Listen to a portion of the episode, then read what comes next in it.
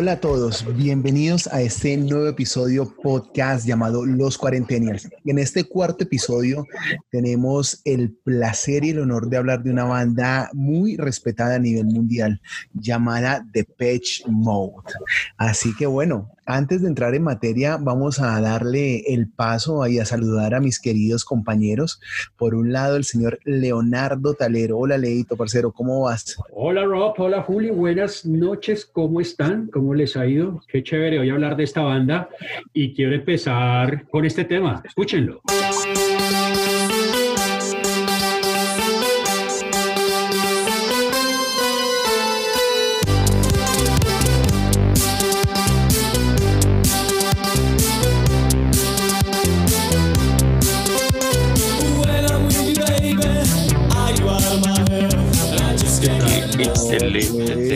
Just get enough. Viernes. Sí, sí, eso, eso me acordaba, bueno, ni al colegio, porque eso fue año 80, 81 y no, pues igual en el 87, 90 lo bailaba uno en el colegio, ¿no? Muy... No, Creo que nos estás haciendo quedar muy viejos a nosotros, ¿no? Sí, sí, pero era muy bueno bailar en esa época. Sí, es, mu- es muy cierto, Leito. Bueno, y por otro lado, queridos cuarentenios, también eh, nuestro gran amigo, el señor Julián Álvarez. ¿Qué más, parcero? ¿Cómo estás? Viejo Roby Roboto, Mr. Roboto, viejo Leo, Leito, Leo, no. Buenas noches para nuestros podcasters, Parentennials. Bien, bien. Un viernes friolento aquí en Bogotá. Oh, sí. Este clima es muy bipolar, mi hermano. No, no, no, no, no. Pero la verdad, aquí vamos a, a dar la mejor energía para hablar de semejante banda. Bueno, no soy muy aficionado a esta banda, pero vale, dice- vale salirse de, de los parámetros actuales, ¿no? De la zona de confort y nos vamos a meter con la rumba rock electrónica de los ochentas. Exacto. Muy no bien vayan a dar tan duro, ¿no? Con mucho cariño esto. No, sí, los cuarentenios saben que esto lo hacemos con todo el amor, el todo el respeto y toda la pasión. Bueno, quien les habla, Roby, para ustedes, todos mis, mis amigos y queridos cuarentenials. Y sin más ni más, pues ya entrando de calorcito, destapen su refresco, su licor, su cafecito. Bueno, no sé, acomódense porque lo que vamos a hacer es hablar de esta banda, de sus integrantes y hablar de su discografía, parte de su discografía musical, lo que, lo que más nos llama la atención, canciones, álbumes, bueno. Así que vamos a empezar a hablar de la banda como tal, un pedacito para entrar en materia con, con los integrantes. Depeche Mode se forma en 1980 en Basildon, Inglaterra. Su equipo original estaba compuesto por Vince Clark, por Martin Gore, Andy Fletcher y Dave Gahan. Por ahí Ajá. también aparece el señor Alan Wilder, que ahorita vamos a hablar de él. Eh, después de esto, ya sabemos, tiene un sonido industrial, un sonido refinado, algo oscuro eh, del pop eh, británico, sus, eh, sus formas de chaquetas de cuero negras, mucha laca. Así fue como comenzó esta grandiosa banda. Así que empezamos a hablar del señor Vince Clark. No podemos olvidar que era a los 16 años fue cuando formó su primer grupo llamado No Romance in China Correcto. donde era la voz y el guitarrista y ahí estaba su gran amigo Andy Fletcher. Ya después formaría The Plan junto con Robert Marlowe y Perry Bamonti. En el 80, al lado de Martin Gore, fue cuando formarían French Look, al que llegaría Fletcher y eso se convertiría en Composition of Sound. Ya después Vince Clark, que era el vocal, hasta que llegó Dave, que es la historia que han contado mis compañeros, y de ahí ya marcaría el nombre definitivo la- de la agrupación como tal, Depeche Mode. En el álbum debut, que fue en el, en el 81, en el Speak and Spell, Vince fue el compositor de singles como New Life, eh, Dreaming of Me. Si quieres, ponte un pedacito ahí de New Life. eh, New Life es como un despertar. Qué comienzo tan bueno. Yep. Aquí va. Sí, Ujú. señor.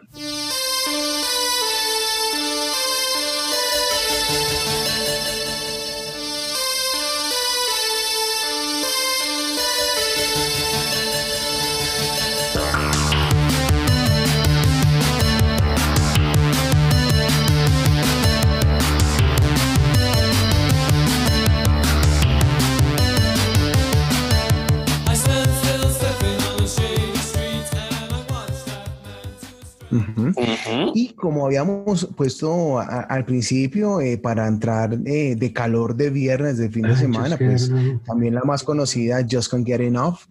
Pero después fue cuando después abandonó la, la banda al poco tiempo del, del lanzamiento.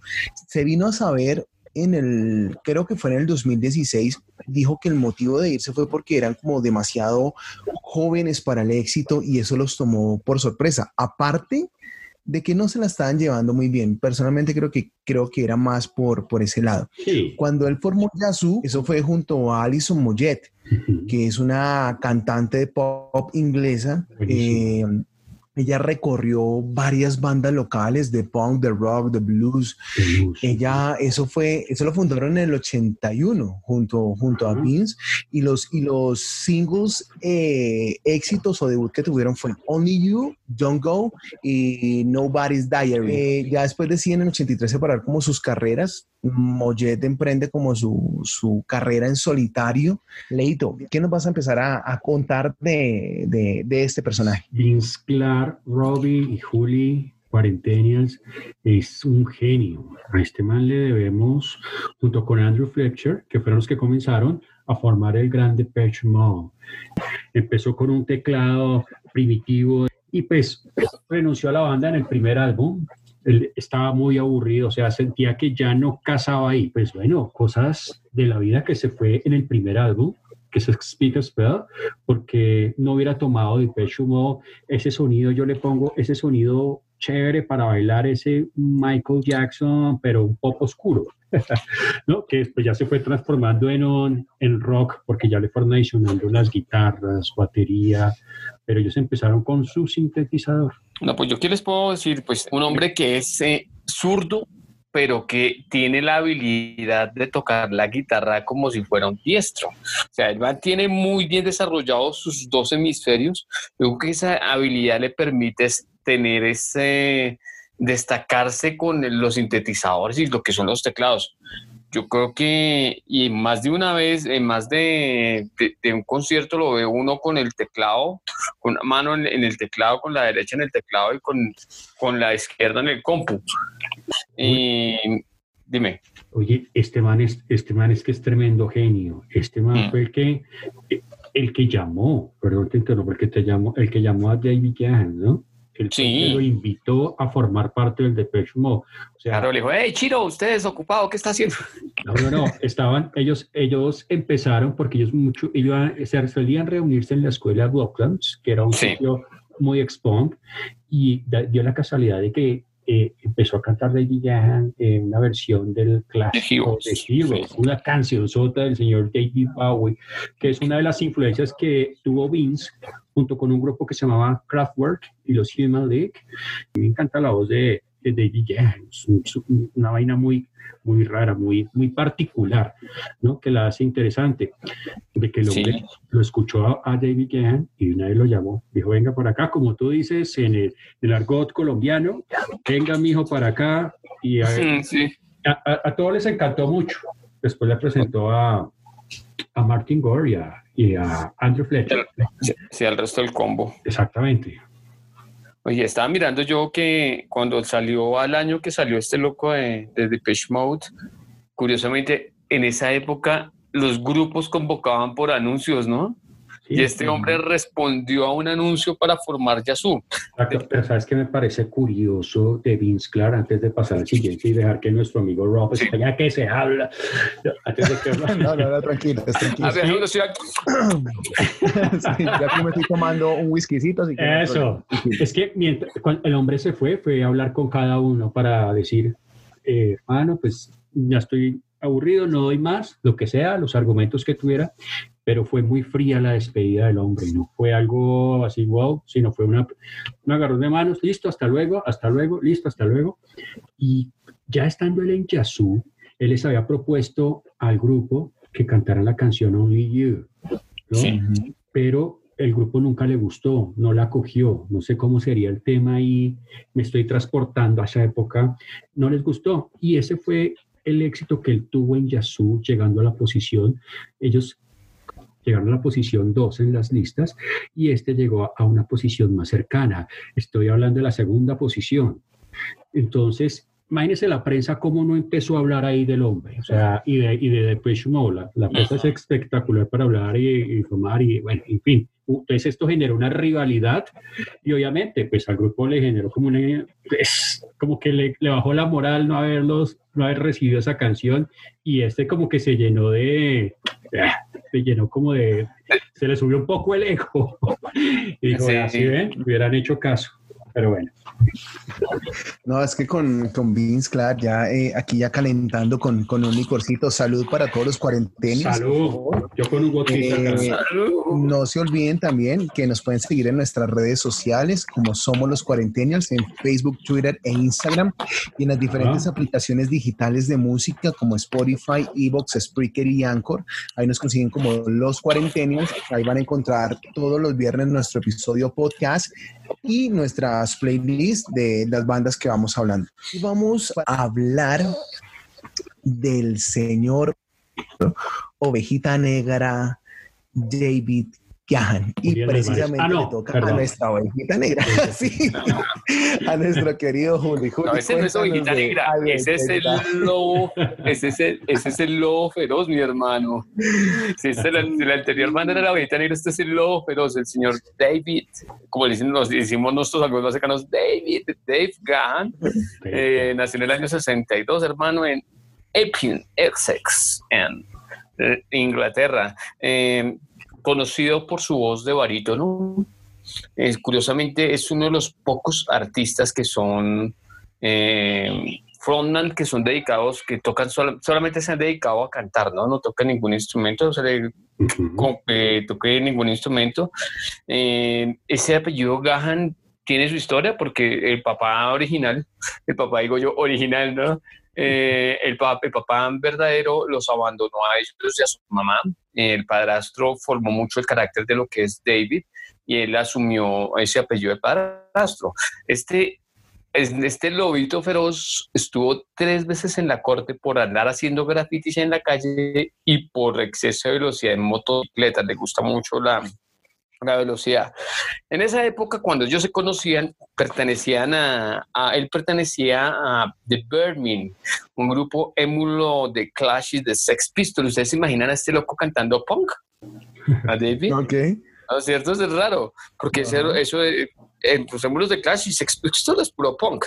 Y él estaba enseñando en una presentación, eh, como decía Leo Heroes de David Bowie, y lo escuchó Vince Clark, le dijo, mijo, usted, venga, ¿qué está haciendo? No está haciendo nada, venga, que está, hay un grupo que estamos como empezando y el hombre aceptó y le gustó mucho la idea y le, fue que le puso el nombre por la revista de moda esta francesa eh, Depeche Mode. A la hora de la verdad, después ninguno del grupo dio con el chiste que era Depeche Mode.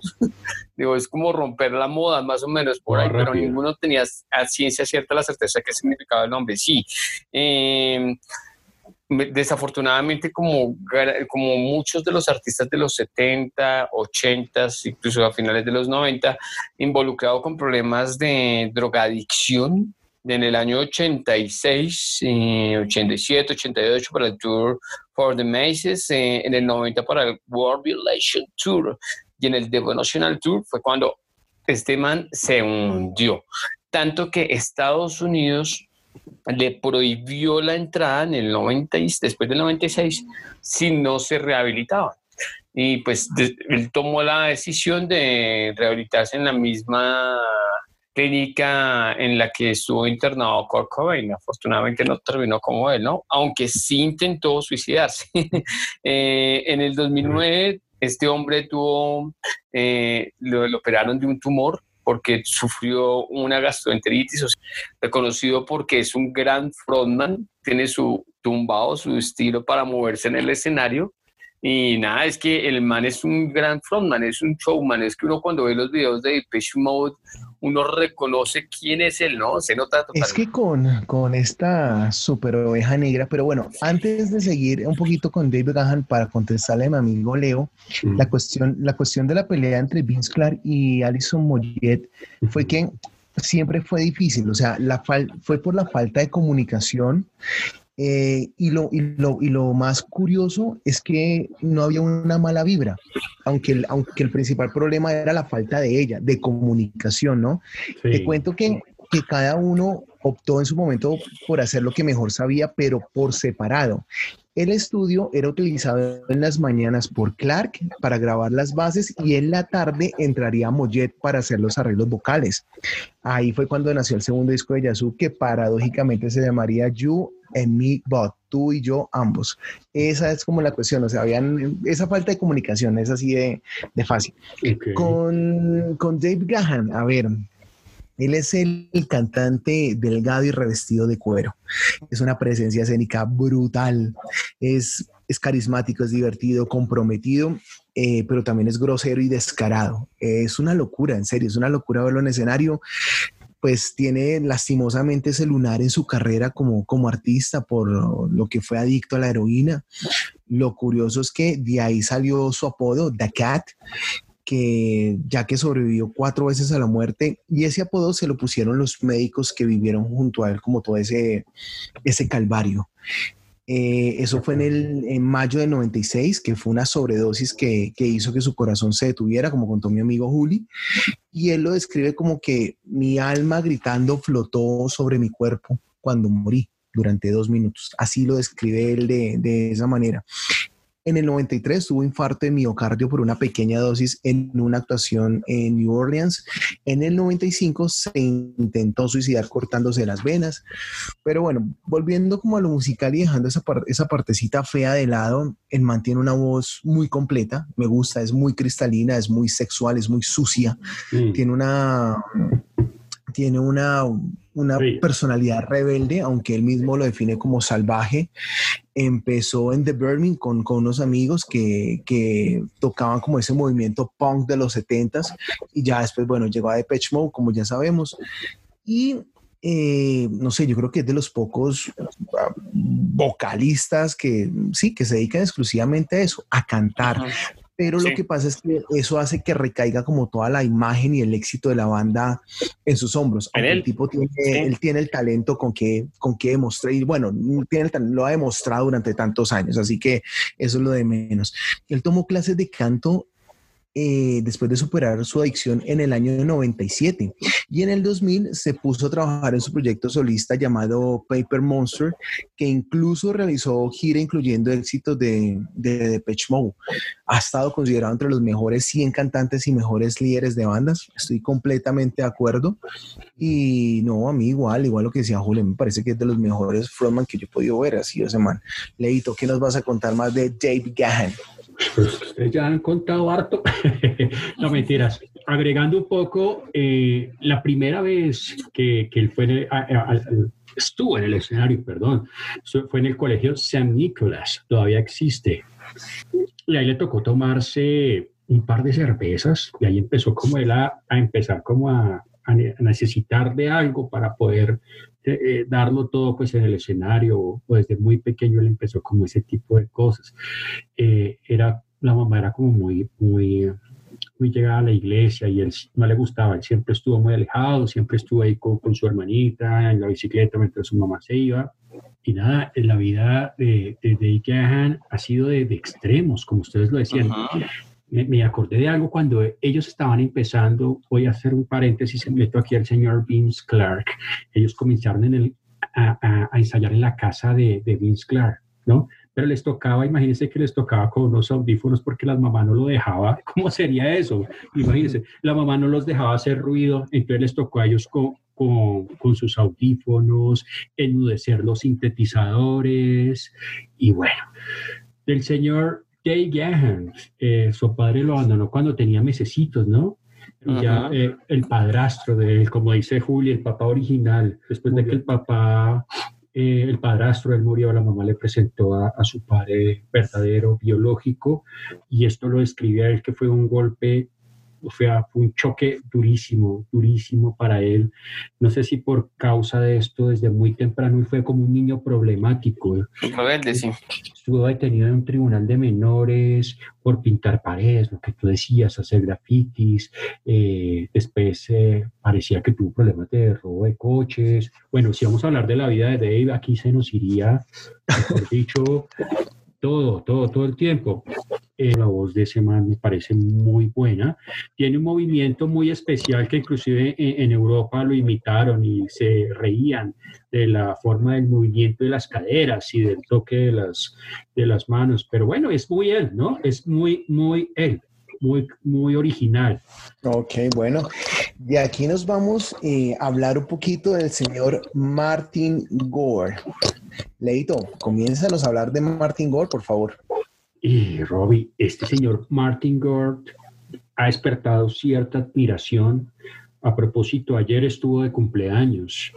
Este señor, digamos que se ha ganado toda mi admiración y si no hubiera salido de pronto Vince Clark, estaría todavía él como no hubiera sido el líder o no hubiera despertado esa gran parte de lo que es él, ¿no?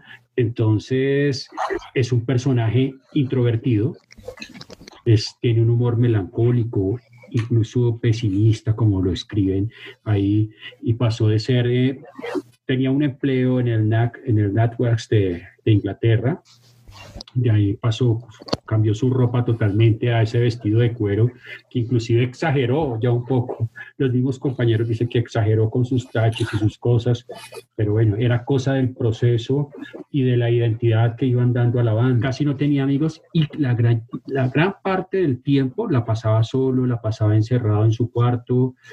Eh, el, el hombre no tenía, no le hacía falta tener amigos, por decirlo así empezó a tocar su guitarra y mientras aprendía a tocar la guitarra hizo unas composiciones muy, muy buenas, que esas las vino a utilizar en su álbum eh, The Speak and Spell. Oiga, tengo ahorita el nombre que es I See You, perdón, y fueron, fueron las dos canciones que después vinieron a, a, a, salir. Él fue el que las, creo por decirlo así, le gustaban mucho o le gustan mucho los idiomas, le gustaba y estudió mucho de una forma autónoma. Y le gustó mucho cuando la, mamá coleccionaba discos de, eh, de, Elvis Presley, de Chuck Berry, eh, entonces él le gustaba poner mucho, mucho esa música. Y bueno, eh, el señor Martin Gore es el gran genio de las letras de la banda, es el gran genio, o sea, parte líder, si en YouTube era de esta parte creativa, aquí es el señor Martin Gore, gran parte creativa de la banda también. Sí, total. No es que pues, si ponemos, pongamos una canción de las que él compuso, eh, por ejemplo, pongamos eh, Enjoy the Silence. Okay. Oh, pero te fuiste con un himno, Juli. No, es que ese es un himno, viejo. Otro whiskycito. Listo, no. Pues hermano, hagamos Esa canción es muy buena. Vámonos. Sí. Pues que es nomás la entrada.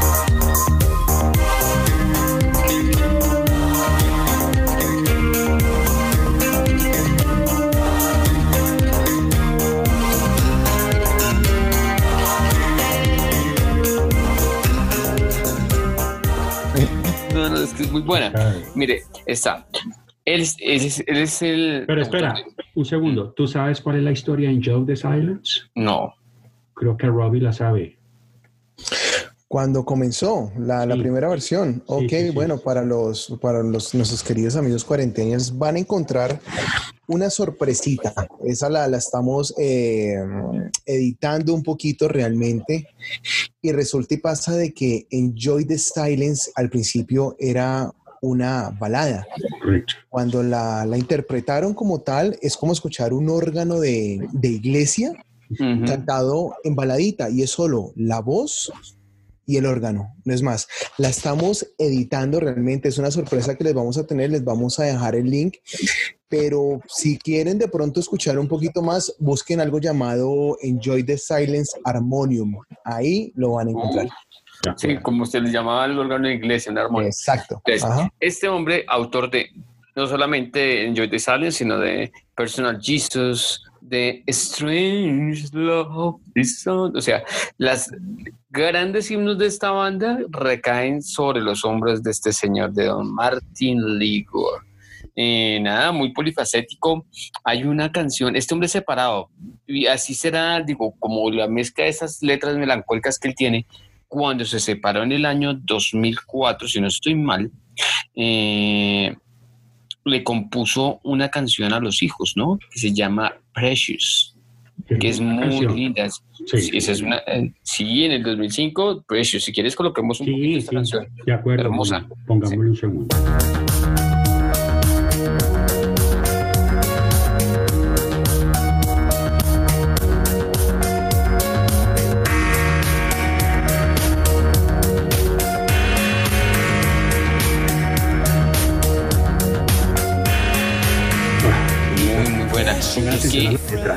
Sí, muy bonita y él se siente culpable de la sensación que le causa a los hijos debido a, a raíz del, de la separación de la esposa. Nada, este hombre obviamente también, como todos, tiene trabajos en solitario. Mm, el último trabajo en solitario fue para el 2015, 16 temas instrumentales ambientales, bajo el título de la marca de carros MG. Eh, sí, pues, oh, igual que la marca Carlos. Entonces, nada, es que es, eh, pero en realidad este hombre como que a pesar de que es, pues, es como el cerebro, Mode no pretende sobresalir, ¿no? Es que con, con Martin Gore, bueno, sí, el man es un genio realmente. O sea, él es compositor, tecladista, guitarrista y segundo vocal de Depeche Mode estuvo involucrado cuando habíamos tocado el, el intro de, de, la banda, de lo que cuando se formó en French Look y Composition of Sound, como ya habíamos dicho en la historia de, de Vince Clark.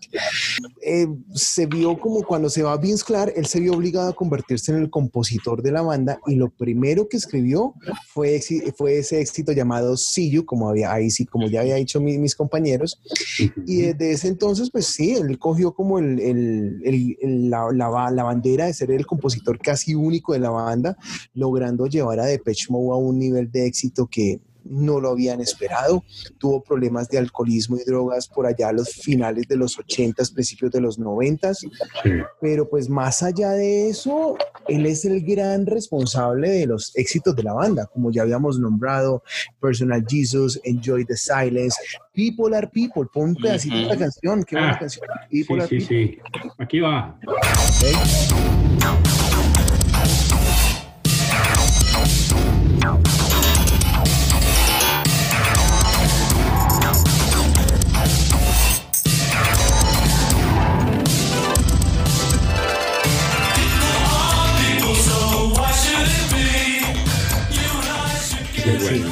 Otra llamada Somebody, bueno, entre otras.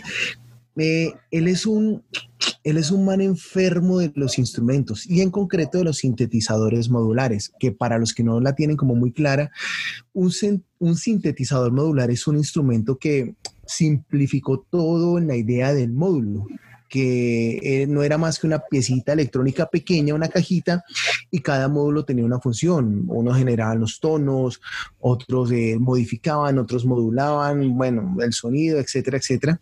Y eso se hacía a través de cable. Como se acordarán mis compañeros y muchos cuarentenials, hace muchos años que en las centrales telefónicas se iban interconectando a gusto del usuario, ¿no? Que iban como haciendo el, cambiando de plugs los, los, los, Sí, señor.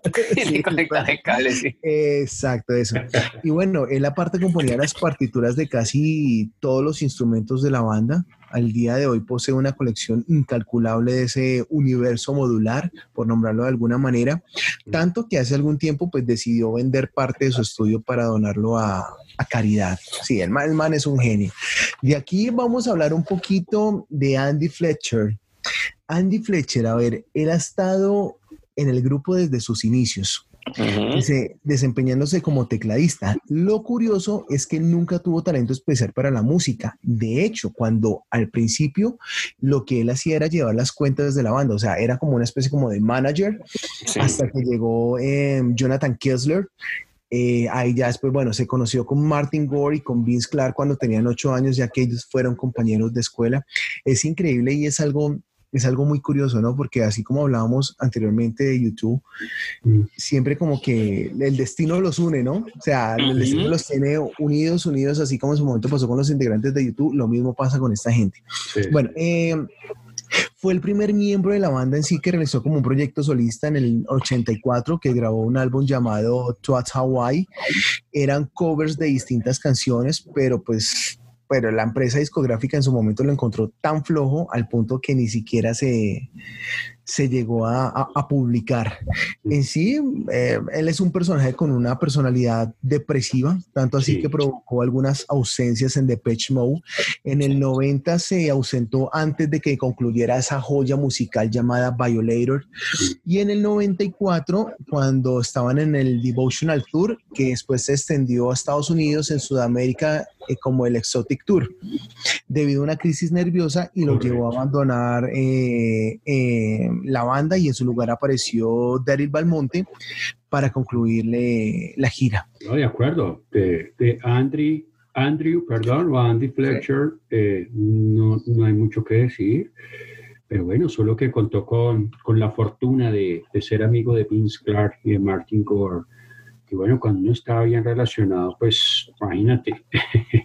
no, no, no. Pues no, no tengo nada, nada especial para contar de, del señor Andy Fletcher, excepto lo que ya dijo Robbie, que eh, estuvo unos días rehabilitándose tras sufrir un ataque nervioso.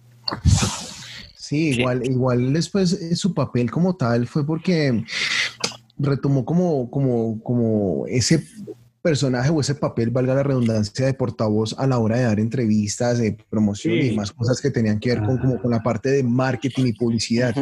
Tiene un sello discográfico llamado Toast Hawaii en 2003 y en álbumes como Playing the Angel, eh, Sums of Universe, tiene mayor mm, participación vocal, incluso en Playing the Angel toca el bajo. Y pues bueno, él siempre ha participado en todos los discos de, de Depeche Mode. Bueno, y de aquí ya nos vamos a hacer la última reseña sobre también una de las eh, personas que ha hecho parte de, de, esta fabulosa banda, el señor Alan Wilder. Eh, Juli, ¿qué nos vas a contar de, de este músico? Ya este hombre ya tenía estudios de música, como que los únicos empíricos era el resto de la banda. Este loco sí, sí tenía estudios de música desde niño. Eh, era capaz también de tocar instrumentos acústicos como la batería, la flauta, pero también electrónicos. O sea, sí sabía, sí sabía bastante de música, ¿no? Eh, era como más bien conocido como como el experimentado, ¿no? Entra ya después, en 1981, lo mismo, ¿no? Eh, por un anuncio de, de, una revista. Es que es lo que yo quedo más aterrado de todo esto, ¿no? Entonces dice, banda importante, busca un músico menor de 21 años interesado en los sintetizadores a tiempo completo. Eso era en la revista Melody Maker. Pues, yo este man tengo una admiración tremenda, hmm. tremenda por el señor Alan Wilder y me parece que la banda le debe mucho a Alan Wilder. Está en deuda ¿no?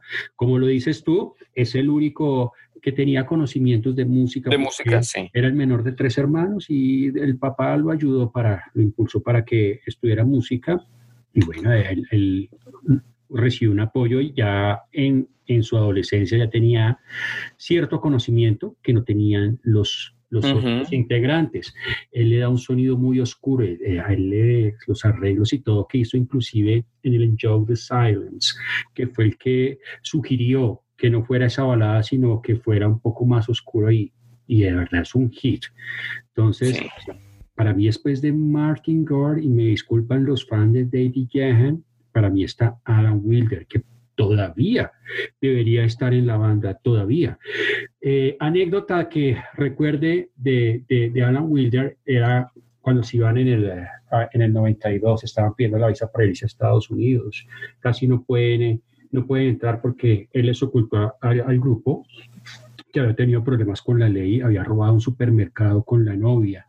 Entonces eso ya estaba registrado y era grave, era grave en el momento, pues claro, ya un problema de robo y de esto, hubo problema y la banda se enojó mucho con él porque pues no quiso contarles, sino fue ya cuando ya cuando los cogieron ahí, el tema es que, bueno, fue solucionado y bueno, sí, es que... él debería estar todavía con Depeche Mode. Lo que pasa es que ellos, cuando volvieron al estudio, no quisieron que nadie reemplazara a Vince Clark. Hubo como un tema ahí, no sé si de respeto o de qué, pero hombre, este man es lo que es Depeche Mode, eh, Martin Gore, las letras, la voz súper genial de Dave Gahan, pero este toque de Depeche se lo dio Alan Wilder, si no sería algo muy, no sé, algo similar a las bandas de ese tiempo. Eh, la historia en sí fue, fue eh, interesante, porque luego de terminar como la etapa escolar fue cuando ingresó a trabajar en los estudios de JM como junior, donde luego que digamos que salía de todos, dejaban como la oficina, el estudio, él tenía la oportunidad de ensayar con el sintetizador que fue el instrumento que fuertemente le, llamó la, atención. Él se retiró de Page en el año 95, si no estoy mal, debido a problemas internos con el grupo, de lo cual eso nunca más se volvió a hablar.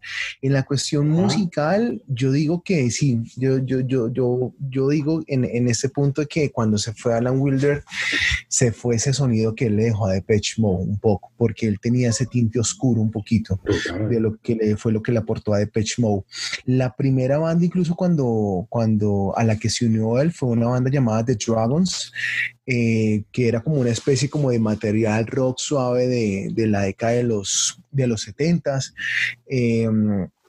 Ya después hizo más eh, en, otras bandas. En el 78 estuvo con Daphne ante Tend Sports gracias a unos, a unos amigos que él estaba como, como en un limbo, digámoslo así, y un amigo lo arrastró a la casa para unirse a esa banda, que incluso pues tocaron unas noches en un, en un, en un restaurante especializado en ese momento llamado Obelix y tocaban era puro, pura mezcla de jazz, puro R&B, puro blues bueno, eh, de, las, de las cosas que él tiene como, como, como anécdotas, él cuenta que en, en, algún, a fines de los, antes de que él se, se uniera de Pitch Mode, a finales del 81, él fue arrestado efectivamente por robar en una tienda porque se robó un pollo. O sea, se robó un pollo y lo atraparon. Pero él lo que dice era porque en ese momento era como un músico que luchaba eh, por lo que le saliera, o sea, como que estaba mirando a ver dónde podía colocar como su, su talento o dónde le aparecía esa oportunidad y él, y define que él era un músico en ese momento indigente y, y hambriento. Aparte, sus padres no, no estaban entusiasmados con su forma de vida, ¿no? O sea, no le, no le aportaba ningún apoyo financiero y su orgullo tampoco lo dejaba para aceptar eh, dinero de, de, sus padres, cosa que eso llevó a una ruptura larguísima de las relaciones. Muchos eh, años, años después, Alan dijo que una de las cosas de las que se arrepiente fue que no había estado en contacto con, con sus padres o rara vez durante mucho tiempo, que eso fue algún tipo de angustia adolescente. Eh, ya, bueno, ya en este punto, muchachos, ya hablamos de la, de la cuestión de, de, los integrantes, de conocer un poquito más. Acuérdense, queridos cuarentenias, que Síganos en nuestras redes sociales como Somos los Cuarentenials en Facebook, Twitter e Instagram y también en las diferentes aplicaciones digitales de música como Spotify, Evox, Spreaker y Anchor. Ahí van encontrando todos los eh, episodios podcast que vamos eh, subiendo, que vamos grabando, también nuestras diferentes playlists. Y ya para entrar un poquito más ya en la parte musical como tal, ya conocimos que eso es algo que eh, nos gusta realmente, de conocer como, como, esa historia de los músicos. Dime. Antes quisiera, quisiera contarles dos anécdotas que yo sé que muchos, muchos se preguntarán de la, de la banda. Bueno, realmente son tres. No sé si ustedes se acuerdan por allá en los 90 que decían que, que David Gahan dormía como en un, en un ataúd que era una de las excentricidades del hombre, ¿no? Es que eso me llama a mí bastante la atención porque eso ya ser muy loco, eso salió por todo lado. Entonces, eh, algo, algo de la historia, eso fue en el Devotional Tour, donde estaba David que tuvo gran parte estaba intoxicado en eso. Entonces él tenía, se, estaba tan mal de su cabeza que él pensaba que era hasta un vampiro, ¿no? él tenía eso en su cabeza. Incluso mandó a hacer una, su cama grande como en forma de ataúd. Sí, eso fue una cosa loca. Entonces, sí, con el tiempo ya se, se, regó el rumor y cuando estuvo aquí de gira en Sudamérica, eh, le regalaron, no sé si un ataúd o qué, y él pasaba las siestas de los conciertos ahí. ¿Ah? ¿Qué tal? Qué curioso.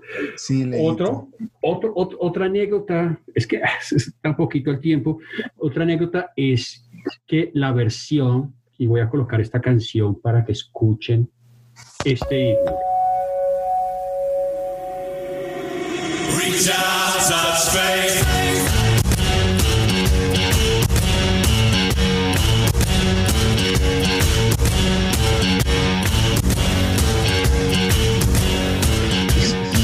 una nota. Llega esta canción, fue versionada por Johnny Cash y Marilyn Manson, son como los más conocidos. Otro que, que, estaba con el rumor de que ha volado las costillas, ¿no? Sí, sí, sí. Pero llega eh, Johnny Cash, quería tener una versión, le gustó mucho, le quería tener una versión de Personal Jesus, y llama a Martin Gore, y Martin Gore, algo indignado, llama a David Gahan y le dice, mira, ¿qué opinas? Este man que está pensando, quiere que le demos nuestra la versión de Depression Mode, ¿qué pensará? Y David Gahan le dijo, ¿qué? ¿Tú, ¿Tú, estás loco? ¿Qué pasa? O sea, tú sabes quién es Johnny Cash, cualquiera haría lo que fuera porque él cantara una canción por favor ve y le dices que sí ya. Entonces fue un tema bastante curioso para que se encuentra la forma de ser de Martin Gore como es algo curioso. Los, genios tienen forma de ser así, todas raras. No entiendo. Y por último, mi, última ñapa. sí, mi última ñapa, como hay programa acá. Bueno, es que me pareció curioso que que ellos no tuvieron un single número uno en Gran Bretaña, ¿no? Lo más cerca, lo más cerca que fue por ahí en el 84, que fue con People Are People, después en el 97 con Barrel of God y en el 2005 con Precious. Entonces, estuvieron en el top 4, no llegaron al número uno, algo no, es que muy, muy curioso el mercado británico, estamos hablando que es la cuna de los Beatles, de los Rolling Stones, de, de Led Zeppelin, es un mercado de Def Leppard, eh, de estos monstruos también de, de Iron Maiden. Entonces estamos hablando de que es un rock que es una cultura que está acostumbrada al rock, rock de batería, de guitarra y de bajo, ¿no? Entonces, eh, yo creo que es una audiencia bastante dura para la música electrónica. Es que si podemos hablar, aunque Inglaterra hace parte de Europa, Inglaterra musicalmente hablando es un mundo muy aparte al resto de Europa. Mm, sí, tienes toda no, la razón. No sé, yo ahí sí difiero un poco, porque pienso que estos sonidos los tienen mucho hoy Coldplay. bueno, pero es que también era por la época, ¿no? Era la época, exactamente. La época. Era, era más la época, porque si uno escucha, o sea, Inglaterra es rico en todo este tipo de música rock y estos sonidos. Y si tú escuchas hoy a estas bandas, es algo así. O sea, era la época y se ha ido transformando y ya pues las nuevas generaciones fueron comprendiendo y fueron cambiando. Claro. Otros datos así como curiositos antes de irnos a la música, tenían un teclado de reserva frente a Gore, Fletcher y Wider por si alguno de ellos se equivocaba, entraba el otro para ayudarlo, ¿no? Y, y lo otro, este es, es más, yo creo que se me hace que tuvieron mejor audiencia en Estados Unidos que en, en mismo Gran Bretaña. Mira, ellos tuvieron en la gira del eh, Violator Tour en el 89, tuvieron sold out en el Pasadena Rose Bowl. Así lo vendieron todo. Ya eso es brutal. Y en el 2017, para confirmar que aún se encuentran muy vigentes, eh, vendieron más en la gira en Estados Unidos que Justin Bieber, que Bruno Mars, que Bruno Mars es un peso pesado, y que el mismo Ed Sheeran en el año 2017. Ed Sheeran, sí. Mira, Leito y Juli, que me acordé de la cuestión de los ataúdes, como contaba ahora nuestro amigo Leo, y es que él fue, o sea, cuando Dave Gahan em, tomó como esa, esa rutina, digámoslo así, ese gusto. Él lo hacía por, por relajarse y, dormir antes de, de, de, algún show. Él eso lo sacó más o menos a la luz pública, por decirlo de alguna manera, en la revista Times, por allá, por, en, una entrevista, él decía que a eh, en los noventas él tuvo como una extraña obsesión por los vampiros. Incluso él llegó a creer que era uno de ellos. Lo, lo ese, por ese motivo, él durante, durante una gira los, los Rorys le, le, construyeron un ataúd. Los Rorys, para los que no lo tienen muy claro, es la gente que eh, son como los managers de gira, la producción, escena, técnicos de sonido, encargados. O sea, es todo el equipo que está detrás de. Esos son los Rorys. Y ellos le construyeron uno. Entonces, como que le, en una prueba de sonido eh, lo, lo, miraban, le, le sonreían y, él no podía entender qué estaba pasando hasta que uno de ellos le dijo, hey, mira, te dejamos un regalito para ti ahí en el vestuario. Él dice que se fue corriendo a ver de qué se trataba y pues había un, bicho de esos enorme con un forro de terciopelo morado. Eh, él lo tomaba como en teoría como una broma, pero le parecía algo cómodo. Y antes de subirse a los escenarios, le gustaba estar ratico solo en silencio y dormir como una siestecita para relajarse y el ataúd le parecía algo muy cómodo para dormir esa siesta. Eh? fue, fue, tanta la experiencia y la comodidad que hasta el punto que se construyó una gran cama de matrimonio con forma de ataúd en su casa de Ángeles. O sea, hasta, no sé, a mí me echan de la casa realmente. Pero entonces, queridos cuarentenas, queridos parceros, eh, vamos a, tocar un poquito esas canciones que tanto nos gustan y esos álbumes y cositas así. Eh, Leito, ¿qué canciones te gustan a ti? ¿Qué álbumes te han llamado la atención? Eh, no sé, y vamos acá escuchando un poquito y bueno, vamos hablando un poquito también de eso. De acuerdo, para mí la canción himno que me atrapa es The Personal Jesus, ¿no? Esa guitarra, esa, esa, canción, esa guitarra, ese intro lo hace tener algo especial. el sonido de los sintetizadores y teclados, ¿no? ese riff poderoso de Martin Gore, eh, para mí ese es el himno y está en el álbum Top, eh, que es eh, Violator. Violator es el álbum que ellos los catapulta. Claro que también, es que hay, varios trabajos muy interesantes. Lo que pasa es que todo, toda esta fama empezó por Music for the Masses, con Strange Love. Para mí fue que el Jazz Can't Get Enough tiene muy buena, es muy Vince Clark, pero con Strange Love empezó a coger su identidad en el en el segundo álbum, eh, digamos que no, el segundo álbum, ¿cómo se llama? No recuerdo ahorita, es que ni me, no me gustó. El, ese es el, el, Black, no, el Black Celebrity, no, medianamente no, Eh, es el huesito de todos. Eh, a Broken Frame. Frame, frame, que es el peor álbum de, de toda la historia de... Hay una canción que me gustó, miren que yo estuve toda la semana, día y noche escuchando The Pitch Mode me pegaba la rumbeada ahí más buena escuchando el Pecho Y no estuvo tan mal. Ya, me pareció, me parece excelente, devolviendo a tu pregunta, Robbie, el, el Ultra, el Ultra es demasiado, es muy bueno de principio a fin, el Violator. Y, y no, del, del, último álbum, el Spirits, eh, me gusta mucho eh, eh, Black Celebrations. Perdón, ese, no, no, no, ese no está en el Spirits. Eh, está el Revolution. Eh, going Backwards, perdón, Going, Backwards, the, Spirit. Y eh, no, es que hay mucho, esta gente tiene mucho, me gustó mucho un tema que se llama Cali. Uh pegarse una rumbiada, o sea, se pues escucha. Pongamos un pedacito, pongamos un pedacito. Aquí va, aquí va.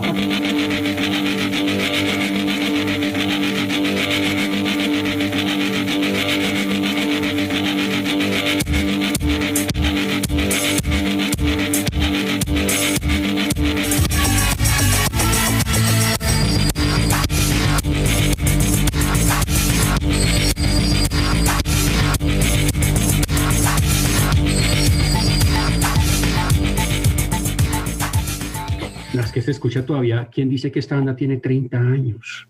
Perdón, 40. Sí. 40 años, que suena igual de frescos esos sonidos. O sea, son los padres del rock electrónico. Definitivamente atreverse a hacer lo que ellos hicieron, no ninguna banda lo he visto que lo haga así, de esta manera. Entonces, todos mis respetos para Depeche Mode. Bueno, a mí me gusta, empecemos por el Violator, me parece, es que esa época del Black Celebration al, al, Songs of Faith and Devotion, me parece que es la época más tesa de la banda como tal, ¿no? Obviamente me quedo con, para mí, el principal, el Violator, sin demeritar el espíritu, porque Wars the Revolution me parece una canción Uh, sí. uh, si quieren pongamos un poquito de esa, así. Aquí va.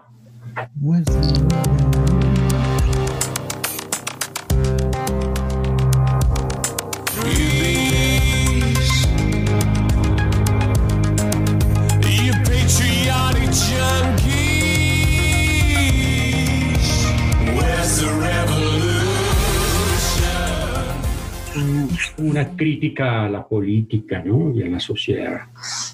Sí, entonces me parece buena. Yo me quedaría con estos que yo les digo.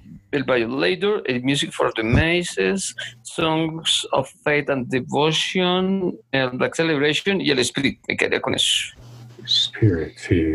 Ok, es que, es que en la cuestión de esos, de, de los álbumes como tal, yo igual, yo estoy de acuerdo por un lado en lo que es el Spirit del 2017, que pues eh, es, es, eh, esas canciones otras como sí, World Revolution, como Going Backwards, hay otra buenísima que se llama Cover Me también. Cover Me, sí. uy, el Ultra, el Ultra ah. del 97 es una locura también, en finales de los 90, porque es que Depeche Mode ahí es cuando regresa a hacer música casi totalmente electrónica. Y eso eh, lo que hizo fue que fue como muy atractivo para, para sus fans. Hasta el día de hoy se siguen pidiendo canciones que aparecen en ese álbum como It's No Good, como Useless, como oh, Barrel of a Gun. Eh, useless, ponle con algo. Buena, sí, sí, aquí va. Sí, genial.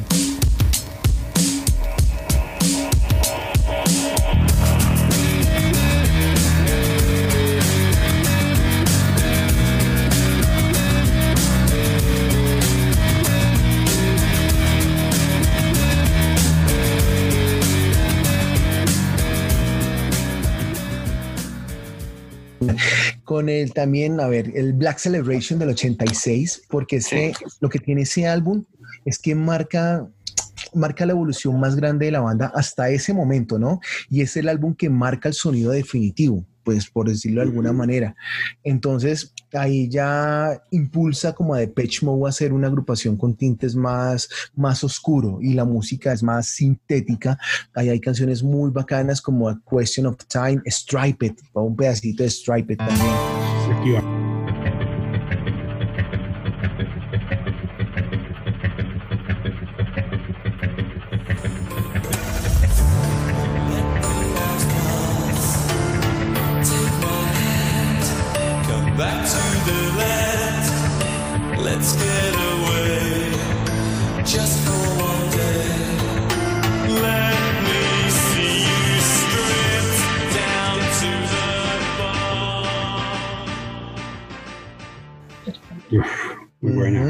Aquí estamos, aquí estamos es ambientándonos de viernes, realmente. Sí, sí, sí. Fin de semana. El otro, el Music for the Masses, también, claro, porque es que lo que pasa con el álbum, ese es del año 87, lo que pasa es que ese álbum lo que hace es combinar un sonido más accesible con ritmos bailables, pero experimentan en nuevos rincones musicales y mantienen la esencia de la banda, que no es una tarea nada fácil realmente. Entonces, hay canciones bacanas. o Never Let Me Down Again. Ponte un pedacito de esa canción. Yo aquí va.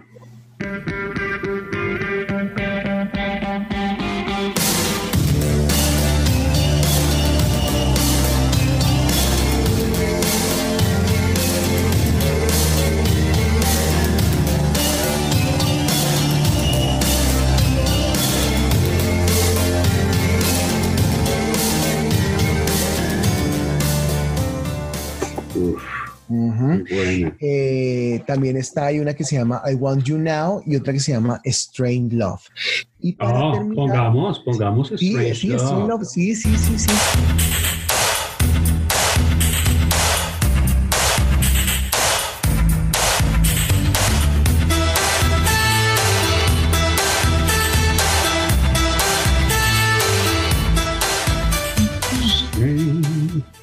Oye, tengo algo, una, una, anécdota especial. Ustedes ven en la carátula del álbum de Strange Love, es, estaba, es música para las masas, music for the masses. Realmente es algo irónico, porque esa música, e, ese sonido que ellos hacían no iba para nadie. Ellos mismos lo dicen, no iba para nadie y se llama Music for the Masses. ¿Sabes que me acordé? Yo, yo sé que ya lo han escuchado, el cover que hizo David Jehan de, de David Bowie The Heroes. Y me transporté como cuando la banda lo conoció. Que te, o sea, el man lo canta de verdad, muy, muy bacano. Ustedes pueden ver el video en YouTube. Está el video alta definición y lo canta súper, súper genial. Sí, además que sacarle, sacarle covers a grandes himnos musicales es muy, fácil. Es, muy complicado, o sea, es muy, muy complicado. Ah. Y, lo, y el otro que se me olvidaba, bueno, o sea, pero más es como por, como por el sonido de la banda, fue el Construction Time Again del 83. Y ese es porque es como, bueno, el primer trabajo importante de la banda, ya que en ese momento el sonido se vuelve más, más depurado. Y ahí lo que es lo importante para mí es porque comienzan a experimentar con los samplers. Sea, ahí en, en, ese álbum como tal. Mm, de resto, canciones buenísimas. No sé, eh, bueno, de las que hemos nombrado, eh, también queridos cuarentenials, mándenos allá a las redes sociales, somos los cuarentenials qué canciones les gusta, eh, el por qué, de pronto la historia, eh, y que no sean de las canciones comerciales. Vamos a ponerles esa, tarea, de las que no siempre se escuchan, sino que ustedes en su intimidad eh, de pronto tengan como que, oiga, me encanta esta canción por esto, esto y esto, o simplemente me encanta escucharla y ya me gusta el sonido y punto. Así que, Juli, ¿qué, ¿qué canción o qué canciones te gustan a ti que no sean comerciales? O sea, que tú digas, eh, o, que se destaquen para ti, digámoslo así. El, lío, el, lío es, entramos a, una etapa dura porque Depeche Mode no es mi grupo favorito. Entonces uno, cuando no hay un grupo favorito, uno se limita a escuchar las canciones comerciales. Pero algo que hayas escuchado por ahí de pronto, no sé, alguna que de ah, pronto hayas escuchado. Hay una canción que... Me gusta esa canción, Rico, ¿por qué no? Sí, hay, una canción que sí me gustó mucho, eh, pero del del Spirit. Se llama Poison Heart.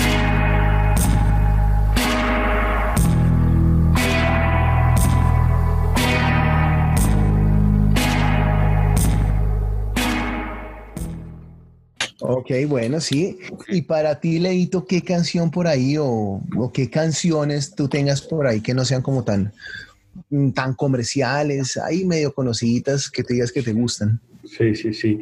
No, es que realmente voy a, voy a ponerlos a escuchar el álbum más flojo, una canción. Se llama The Sun and the Rainfall. Es el corte 10. Ok. a mí me gustó, o sea, me aparte de las críticas que era el peor, el mejor, me gustó esa canción. Aquí va. Okay.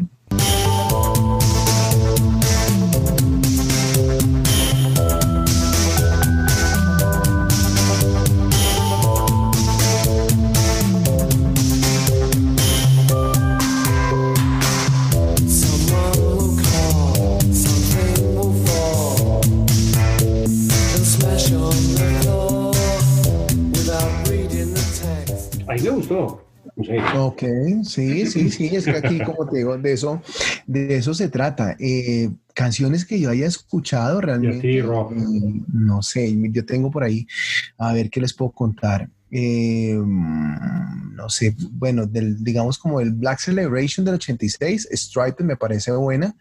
Eh, Everything Counts del Construction Time Game eh, además porque esa es pura fuerte crítica social sobre unirse al sistema capitalista.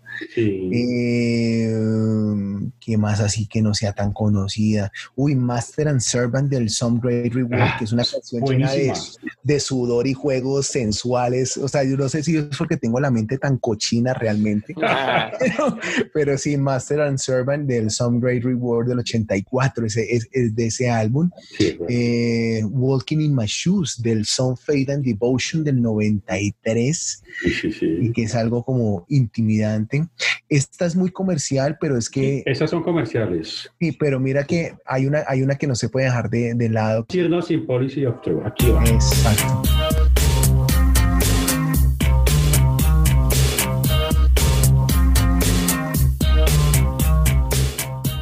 Sí, me encanta porque es que es un sonido eh, más refinado y sofisticado a comparación de lo, de lo, de lo anterior. Eh, no, hay otra, Home, del, del, álbum Ultra del 97, porque es muy oscuro, ah, muy lúgubre. O sea, tiene canciones muy buenas, muy, muy bacanas. Realmente vuelvo y le digo, sí, o sea, tampoco es de mis bandas favoritas, pero pues uno se da la tarea de empezar a escuchar cositas y oiga, uno dice, oiga, bacano, bien, qué chévere, me gusta este sonido, me gustan esas canciones. Y obviamente, como lo hemos dicho, esto lo hacemos con todo el respeto de los grandes fans de la banda. Eh, tengamos en cuenta que al final, pues todos somos un mundito diferente, todos tenemos unos sonidos más acorde a nuestros gustos. A mí me encanta mucho el sonido fuerte realmente. Mm, pero no por eso me puedo cerrar a escuchar otras, otras, otros sonidos más soft o más eh, electrónicos. Igual me encanta la música electrónica en todas sus facetas, me encanta ir a farras electrónicas, así que aquí no es cuestión de eso, ¿no? Y, y, aquí vamos sacando como nuestros gustos y lo que nos va gustando. Y también le dejamos a esos grandes fans de la banda, de la banda como tal, escríbanos, escríbanos a, a nuestras redes sociales y díganos, oigan, escuchen, escuchen este álbum por esto, por esto, escuchen esta canción por esta historia y así nos vamos eh, ayudando, nos vamos conociendo y vamos aprendiendo, que eso es lo que decíamos desde, desde un principio. Para eso estamos acá, para hablar de lo que nos gusta, eh, respetando como todos los puntos de vista de cada uno de nosotros y de cada uno de los cuarenteños que nos escuchan. A, eso, somos, somos un grupo de amigos compartiendo lo que realmente amamos, que es la música. Eh, sin más ni más, bueno, eh, Leito, ¿qué, concepto tienes para finalizar de esta banda y qué les quieres decir a nuestros cuarentenas para despedir? Bueno, gracias Rob. Fue, fue muy agradable hablar de una banda que, que solo ha escuchado temas comerciales. Escuché toda su discografía y la conclusión, y me perdonan los que saben, y, y es que para mí ninguna banda ha logrado fusionar la electrónica y el rock como ellos lo hicieron. ¿No? Fue tanto que los escuché que me terminó gustando eh, las máquinas, eh, esos sintetizadores. Eh, me, encantó, ahí me gustó. Es, es, una rumba melancólica, estilo Billie Jeans, pero algo melancólico. Entonces, no, la voz y todo es, un, es una banda que es de mucho, mucho respeto. A mí me encantó. Ok, bueno, queridos cuarentena, a escuchar a nuestro amigo Leonardo Talero. Y Juli, para ti también, ¿qué, qué concepto te queda ahora de la banda? Y también unas palabras de, despedida para nuestros cuarentenas. Eh, nada, pues disfruté escuchando nuevamente a la banda. Me quedo así como con la duda del tema del rock electrónico, porque pues uno acostumbrado a escuchar batería, guitarra, bajo, eh, y el teclado para una banda de rock y aquí es solamente teclados y por ahí si acaso en una que otra presentación o álbum grabarán con guitarra o con batería. Eh, de por sí son unos avesados, unos adelantados en su época a la música que se venía y no sé, yo con el respeto a todos los fans, yo lo sacaría del rock para dejarlo solamente en la música electrónica. Si yo de pronto puede sonar fea la comparación, no sé, yo digo rock electrónico, por ahí me, pongo el, no sé por qué se me vino a la cabeza rock zombie. Ok. Pues me parece, pero de todas maneras estos manes son unos duros, o sea, no les demerito absolutamente nada. Ok, bueno, eh, ahí escucharon eh, nuestras eh, diferentes opiniones de mi parte con The Patch Mode y hay dos cositas antes de que antes de despedirnos. Es que por un lado el nombre de Patch Mode surgió porque David Gahan, David Gahan estaba ojeando una revista de modas en Francia que tenía el mismo nombre y le pareció algo como muy, muy chic, muy cool, le llamó la atención y pues bueno, ya hemos dado cuenta de que les funcionó en sí. Y el otro datico fue porque con el Songwriter Rewards del año 84, a causa de ese álbum por tener letras sensuales y escandalosas, fue el motivo por el cual no lo censuraron del Live Aid del 85. Antes esos dos datos no se me podían eh, volar por ahí, no me podían pasar. Con Depeche Mode para mí, eh, yo creo que como lo que dices tú, Juli, la cuestión del rock electrónico es que, claro, si miramos en los álbumes como tal, ya estudio grabados, pues, claro, su, su, su sonido como tal es más electrónico. Lo que pasa es que también ayuda mucho las presentaciones en vivo, porque tú sabes que ya empiezan a entrar muchos, eh, muchos otros instrumentos, ¿no? Y empiezan a hacer como esas, esas fusiones y verlos en vivo cuando con guitarras eléctricas y cosas así en diferentes conciertos, realmente lo hacen muy bien. Esta gente, esta gente son unos genios para, para hacer esa clase de mezcla.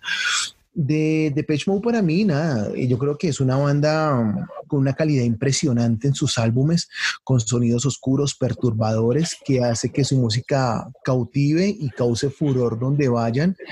Eh, es una banda que ha influenciado a miles, miles de artistas en todos los géneros musicales. Pep Shop Boy, Franz Ferdinand, The Killers, Radiohead, eh, diferentes vocales de, de muchas bandas como en su momento el gran Chester Bennington de Linkin Park, eh, y todos eh, se han inspirado y tienen en, común la cuestión de, esa gran joya de la corriente electrónica llamado Violator del año 90.